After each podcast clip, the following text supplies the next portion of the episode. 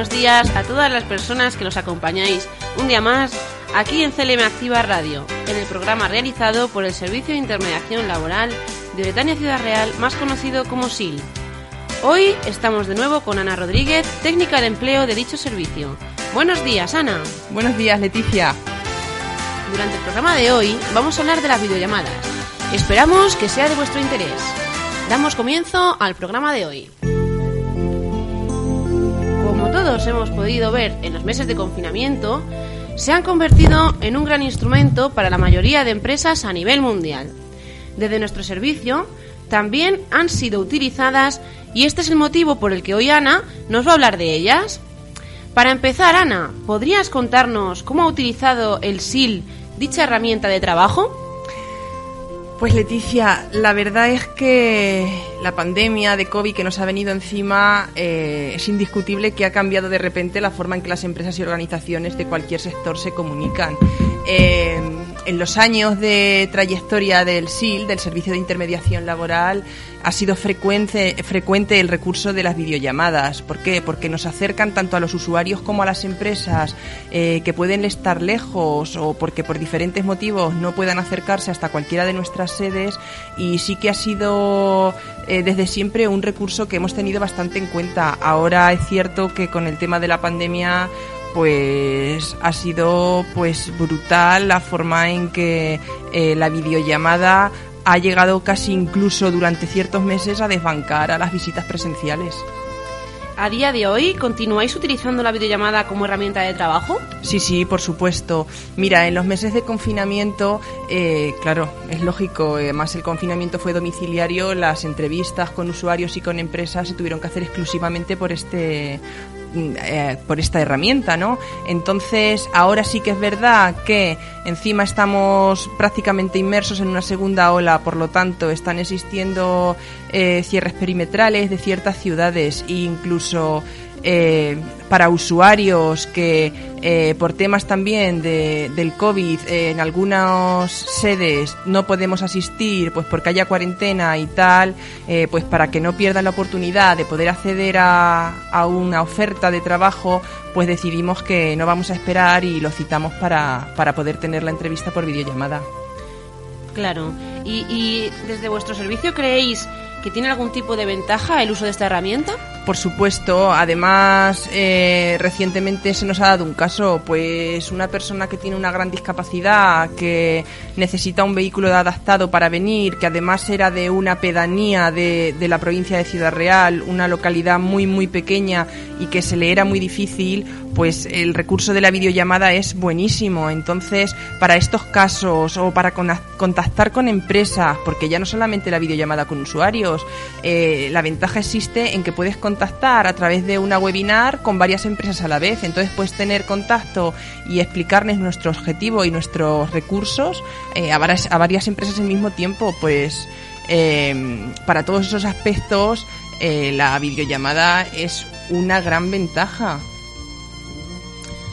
Una vez vistas las ventajas que nos comentaba Sana, eh, se me ocurre la pregunta de si os habéis encontrado algún inconveniente o, no a la hora de realizar las videollamadas. Sí, la herramienta de las videollamadas está claro que aparte de muchas ventajas, porque es cierto que las ventajas superan a los inconvenientes, pero también que también tiene inconvenientes, porque eh, es una herramienta de trabajo más fría siempre que la entrevista cara a cara. Entonces muchas veces los usuarios eh, tienen situaciones de vulnerabilidad o hay ciertas cosas en aspectos tanto de su vida como de su discapacidad que en una videollamada eh, no se sinceran, igual que en una entrevista cara a cara y muchas veces no te las cuentan. Hombre, está claro que aunque ahora mismo se está utilizando el recurso de la videollamada, siempre emplazamos a los usuarios a que en cuanto nos sea posible poder tener la oportunidad de entrevistarnos cara a cara. Entonces, es un recurso que es muy bueno y que nos está abriendo muchas puertas y que nos está ayudando mucho,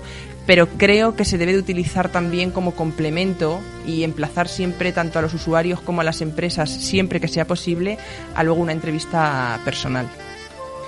Mm, lo que comentas es muy interesante. A mí se me ocurre la pregunta de me surge porque no has hablado de ello así de repente.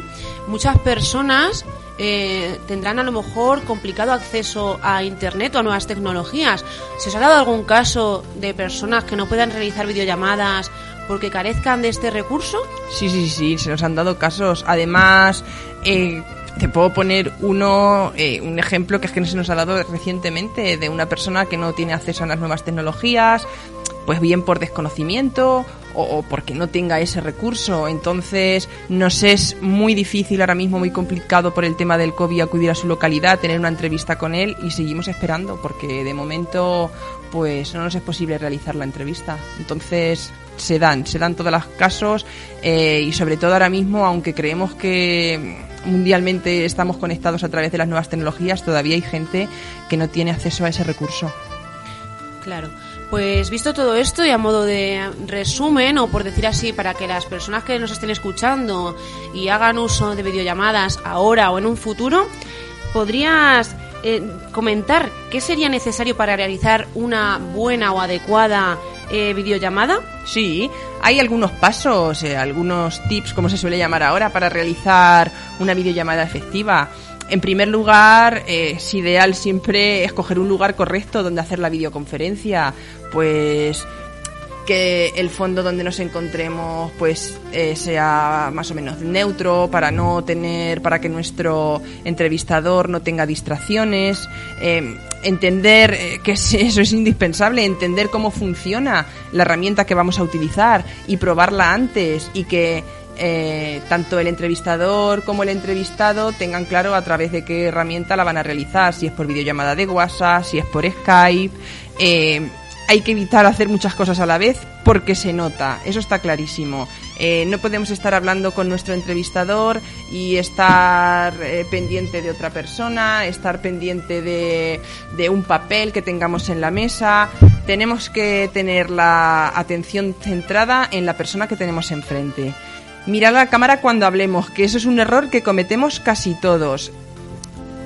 Intentamos mirar o a la imagen de la persona que tenemos enfrente o a nuestra propia imagen. Cuando tengamos una entrevista por videollamada, eh, lo que deberíamos de hacer siempre es mirar a la cámara y sobre todo cuidar nuestra imagen, porque claro, aunque no estamos con la persona cara a cara, pero nos estamos viendo. Entonces la imagen eh, que proyectemos es súper importante.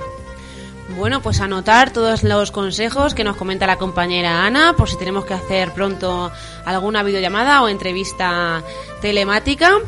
Y nosotros llegamos al final de nuestro programa de hoy. Muchas gracias por tu intervención, Ana. Eh, sé que te gusta siempre acabar con una frase de motivación para todos nuestros oyentes, así que te, te invito a ello.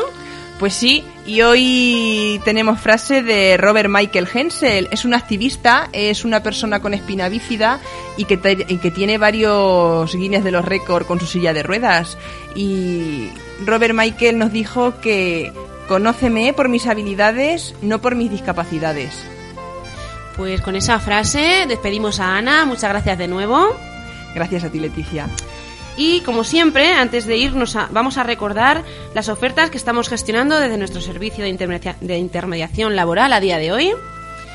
Buscamos mozo de almacén para herencia, con carné de carretillero, permiso de conducir tipo B y, muy importante, conocimientos de ofimática. También buscamos auxiliares de control de accesos para las localidades de Manzanares y Piedrabuena muy importante que tengan conocimientos de paquete Office, carnet de conducir y buena presencia.